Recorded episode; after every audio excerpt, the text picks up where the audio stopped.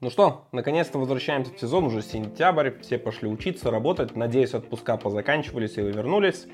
И пора уже вливаться во всю эту колею. Новостные выпуски я хоть хотел делать почаще, но что-то пока у меня не очень это выходит, но буду стараться исправляться.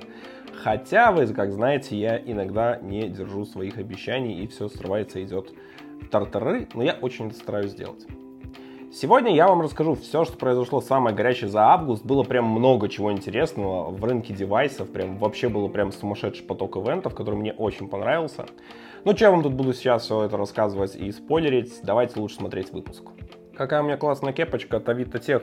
Между прочим, это ген-партнер Android Broadcast и делают много классного, чего интересного они. И не только свак, а именно продукты, инженерию и вообще просто крутые ребята. Очень приятно с ними работать, всегда этим наслаждаюсь.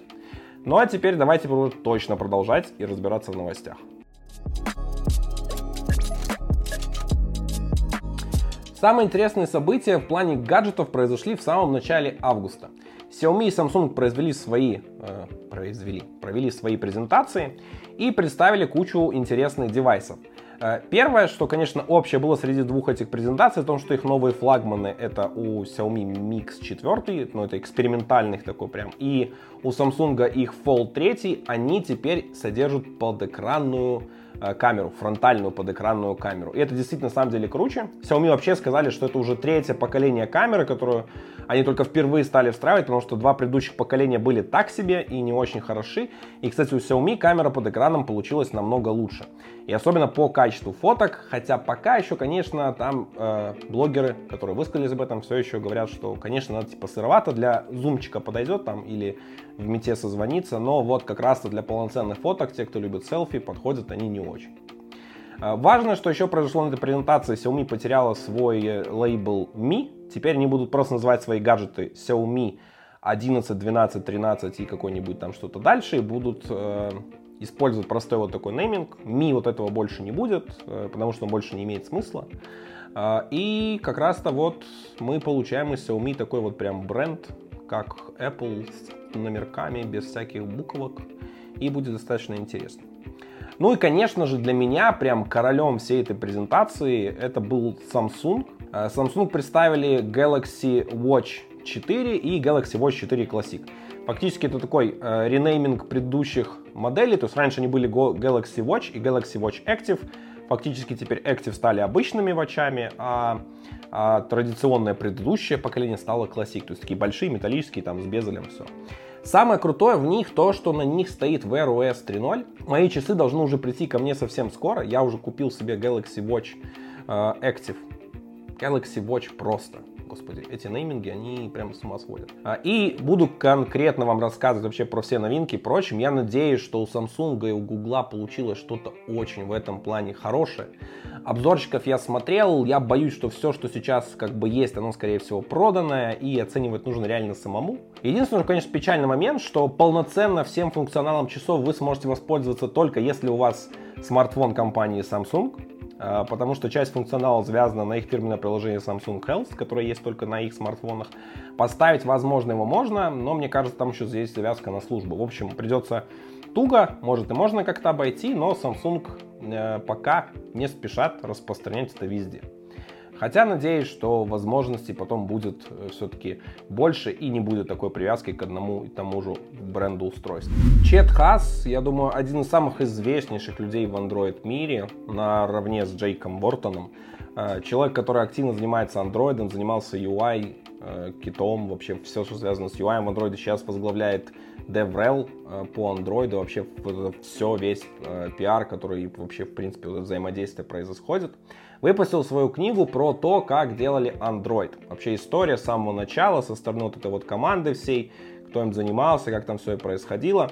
Книга, кстати, достаточно, думаю, будет интересна, потому что, скорее всего, это такой, наверное, будет еще мемуары какие-то в плане вот именно развития Android команды. А, она пока только, естественно, на английском. В Android Gradle плагине 7.0 явно не указали про одно важное и крутое изменение, которое, в принципе, многие из вас могли делать руками, либо вовсе не делали. В общем, в чем дело? Э, естественно, что мы все знаем, что уже Android давно перешел на разработку на основе Kotlin. Э, она уже повсеместна, то есть большинство приложений используют. Но все почему-то весь Kotlin код мы складывали в папочку Java. Странно, почему так происходило, почему не делать папочку Kotlin, потому что стандартный плагин Kotlin ее как бы добавляет в сердце и все это делает. Но как раз с Android Gradle плагином это не работало. И вот наконец-то в седьмой версии, теперь если у вас подключен Kotlin плагин, то папочка э, Kotlin в вашем проекте на одном уровне с Java будет тоже становиться сердцами. То есть вы теперь, например, можете все свои сердце от Kotlin спокойно хранить в папочке Kotlin, а Java в Java, не добавляя никакого кода. Кстати, если у вас такой код есть, который добавляет такие папочки, вы можете его теперь из ваших Gradle скриптов убрать, чтобы лишний раз их не нагружать. В США активно развивают закон про Apple. Почему этот закон вообще называется про Apple? Идея его в том, чтобы разрешить интегрировать сторонние платежные системы, вообще, в принципе, поубирать монополию сторов на платформах, в Гугле, там много, кстати, тоже хоть Google Play э, и может быть не единственным магазином на устройстве, но там много раскрыли интересного того, как Google с партнерами договариваться, чтобы они не ставили альтернативные магазины или предпочитали сторонние магазины, ну, сторонние, именно конкретно сторонний магазин Google Play э, в предпочтение своим, что отчисления проходят, много всего, кстати, интересного раскрылось в ходе всего этого дела. Но, например, уже сейчас, да, по-моему, в Южной Корее как раз это приняли закон, Э, который обязует э, все магазины давать возможность рассчитываться через альтернативные системы платежей. То есть Apple теперь не может проводить полностью все платежи и прочим, и нужно интегрироваться с этими законами, э, либо не продавать свои устройства там, ну не то чтобы устройство продавать, не продавать приложения вообще, то есть только все бесплатно представлять, ну типа просто из жадности ничего не давлять заставать не давать заработать разработчикам. А, и тут, кстати, будет очень интересно, потому что достаточно интересный прецедент, и в Штатах не нравится вот эта монополия всего Apple, который полностью контролирует всю платформу, не дает никому там ничего сделать альтернативного. И, как видите, действия Epic Games, которые в плане суда, вот, долгого этого всего были развязаны с Apple, они начинают, наверное, давать потихоньку какие-то уже свои первые плоды. Посмотрим, что, конечно же, в итоге из этого получится. Apple будет сопротивляться до самого последнего. А, но все когда-то заканчивается. Пока Чет Хас выпустил книжку а, по Android, из Гугла ушел Крис Бэнс. Это один из людей, которых делал достаточно много чего интересного, а, многие доклады. Я думаю, вы вполне могли его слышать различные доклады, статьи его читать. И, в принципе, один, наверное, из самых значимых людей в команде. Он э, работал над композом точно так же. Пока, к сожалению, не рассказал, куда он ушел. Впрочем, будем ждать от него новостей, конечно же, следить за его творчеством. Надеюсь, что он продолжит свое развитие в рамках Android разработки, что-то связано с этим, хотя вполне возможно его могло это уже поднадоесть, и он хочет пробовать себя в чем-то другом. Практически прямо перед записью этого выпуска, вот этот день, я прочитал очень важную, крутую новость, которую никак не мог, конечно, пропустить. Это то, что Kotlin Simple Processing, возможно, слышали под названием KSP, вышел в стейбл, первая версия его, и у нас появляется крутая замена капту. Вообще, почему эта новость крутая? Смотрите, у нас вообще как работает сейчас процессинг аннотации, например, там тот же Dagger или Ru.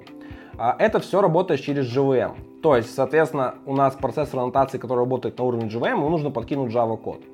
А, почему у нас есть CAP, например, мы не можем использовать процессор аннотации? Просто потому что банально, что нам нужно сгенерить Java стабы и прокидывать их в Java э, этап компиляции, чтобы нам сгенерить наш код с помощью процессора аннотации. Вот как раз этот процесс занимает очень много, он неприятный и вызывает боль. Как раз таки KSP призван это убрать. То есть KSP он что делает? То есть если у вас есть Kotlin код, помеченный аннотациями, то вы можете написать альтернативный процессор аннотаций, который будет полностью на Kotlin, будет генерить Kotlin код и уберет у вас вообще весь этап необходимости конвертации в Java. Например, сейчас уже на Rume смогли достигнуть в два раза большей скорости генерации генерации кода на основе аннотаций э, переходом с капта на KSP. Кстати, Room и Mosh это уже две библиотеки, которые официально это поддерживают.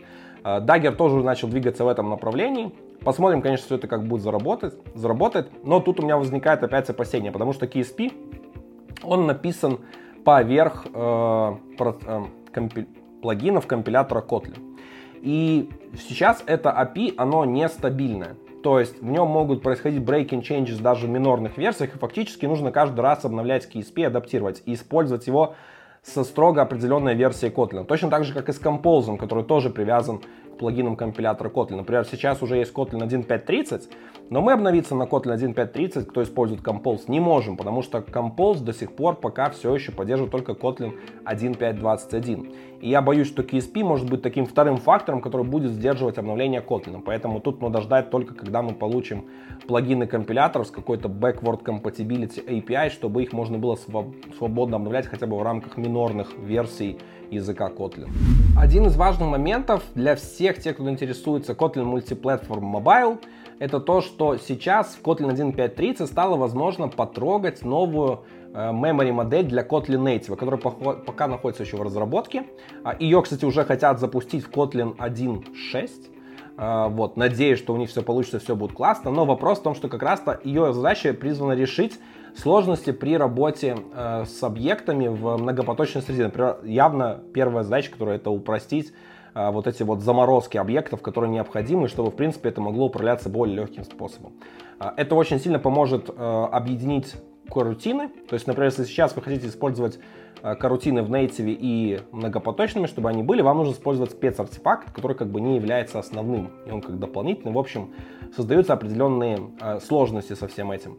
Э, и как раз новая memory модель призвана все эти проблемы решить. И надеюсь, что у нас все заведется, все будет классно. У нас как раз-то уже заведется в 1.6 будет и фронтенд, бэк Frontend Compiler IR. Да, то есть бэкенд уже есть, а фронтенд еще не завели.